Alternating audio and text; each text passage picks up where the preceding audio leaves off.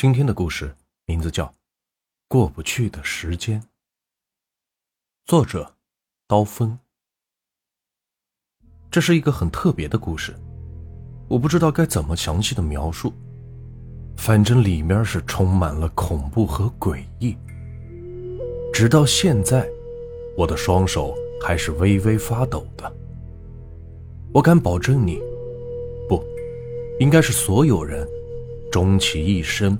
都不可能经历过类似的情况。我被困在时间里了。没错，我现在正经历着不知多少个二月二十七日。这一天，仿佛成了梦魇。我无论如何也挥之不去的梦魇。现在是早上的七点二十七分，我可以明确的告诉你。二十分钟后，床边的闹钟将准时的响起。叮铃铃铃铃铃，我无奈的按下了暂停键。这种单调的动作，我不知道已经重复了多少遍，但每次却无法阻止自己。我必须得按照正常的生活的步骤去完成。在简单的洗刷之后，我匆匆下了楼。父母正在饭桌前享用早餐，他们显然没有对我抱有太大的希望。简单来说，我不是个称职的儿子。读书方面就不说了，我蹩脚的成绩早已注定了升学无望，甚至连高中也没有读完。最后，在他们的帮助下，我进了一家本地的职业中学，匆匆读完三年后。我变成了啃老大军的一员。不是我不想去找工作，而是时不与我。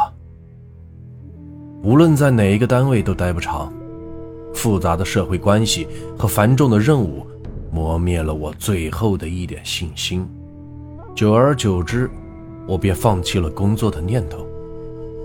每天坐在网吧的电脑前。我才感受到稍微的一点宁静。这是一个多么美好的世界！可惜，在网费耗尽之后，我却只能再次回归成遭人蔑视的无业游民。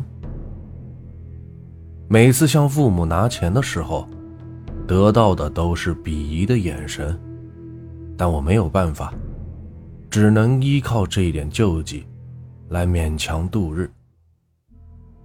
又出去玩游戏了，你到底能不能长点心啊？再这样下去，你还怎么生活？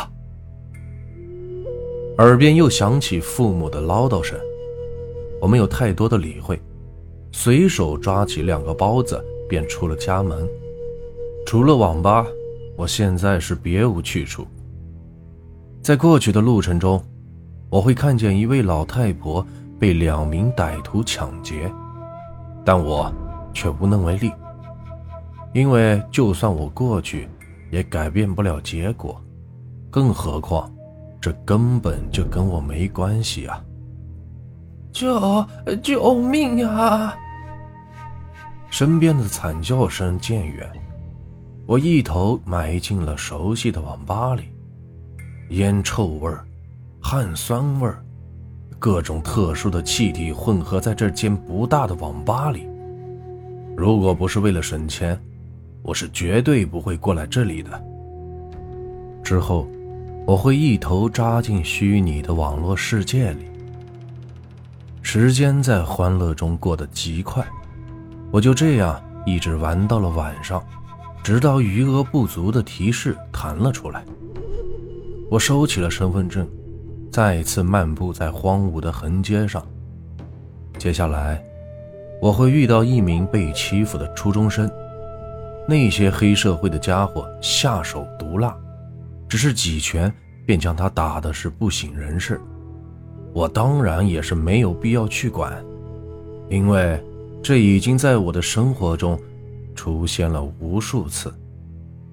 即便我过去救他，结果也还是一样。我便会倒回到从网吧出来的那段时间里。换句话说，我只能像个机器人一样完成着相应的任务。而这些剧情，我已经经历了千万遍。虽然心头无比厌倦，但我却始终摆脱不了。你现在终于知道我的痛处了吧？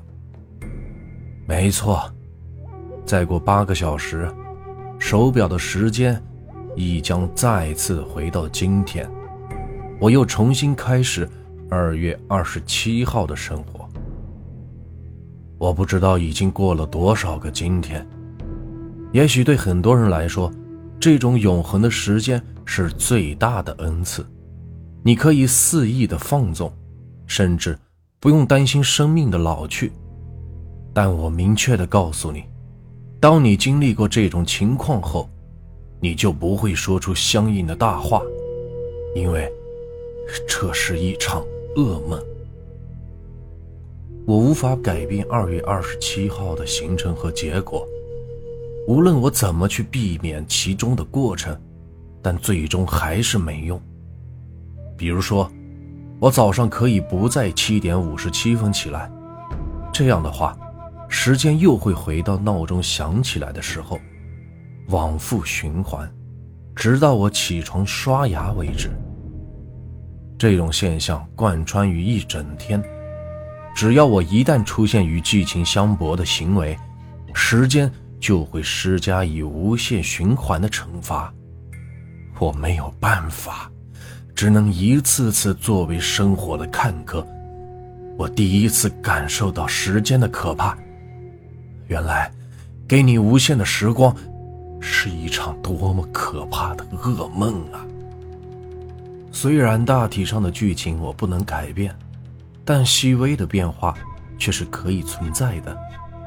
比如说，我在网吧可以选择看视频，而不是打游戏。当然。我是绝对不可能离开的，所以，我现在才能给你写下这段文字。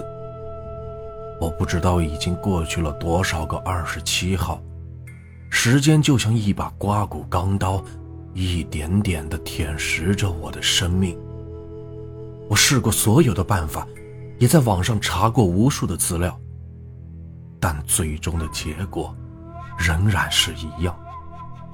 就算是从二十层跳下来，也没有用。这不是一场梦境，我已经多次确认过了。我会感到痛苦和死去，只不过这些结果都在发生之前被再一次剪掉而已。我被困在时间里了，无论如何也躲不过这一天。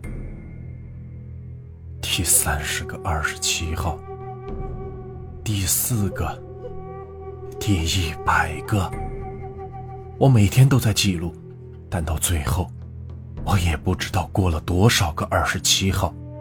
反正是无论如何，我也是逃不出去。我知道，这是时间对我的惩罚。在年少的时候，我浪费了多少的时间。每天的吃喝玩乐当然过得很快，但回过头来，我却忘记了时间的意义。没错，我们每个人的时间都是一样的。你前期选择了享受，但后面肯定要承受相应的痛苦。现在我已经尝到了，而且是那种慢的可怕的节奏。我知道时间仍然在走，但只是慢的，慢的我没有发现而已。或许现在的一天等于现实的一秒钟，又或许是一分钟，反正我一直都在时间的轮回里。这是我这些天来领悟到的东西。不管怎样，有希望总比每天萎靡的生活要好。不是吗？即使我无法改变，但我相信时光还在移动，而我们也在一天天的变老。这样的话，即便暂时醒不过来，那又有什么关系呢？也许在某个二十七号之后，我终将度过这段可怕的时光。与此同时，我也完成了对自己的救赎。我会答应时间，我会好好的利用每一秒，因为时间对每个人都是公平的。你也是一样，现在还在为没时间而苦恼吗？我奉劝你一句，不要过于紧张。谁知道到了某一天，你会不会像我一样？得到永恒的时间呢？这个故事啊，就结束了。如果你们喜欢我的故事，别忘了订阅、收藏和关注我。接下来会有更多有趣的故事。感谢你们的收听。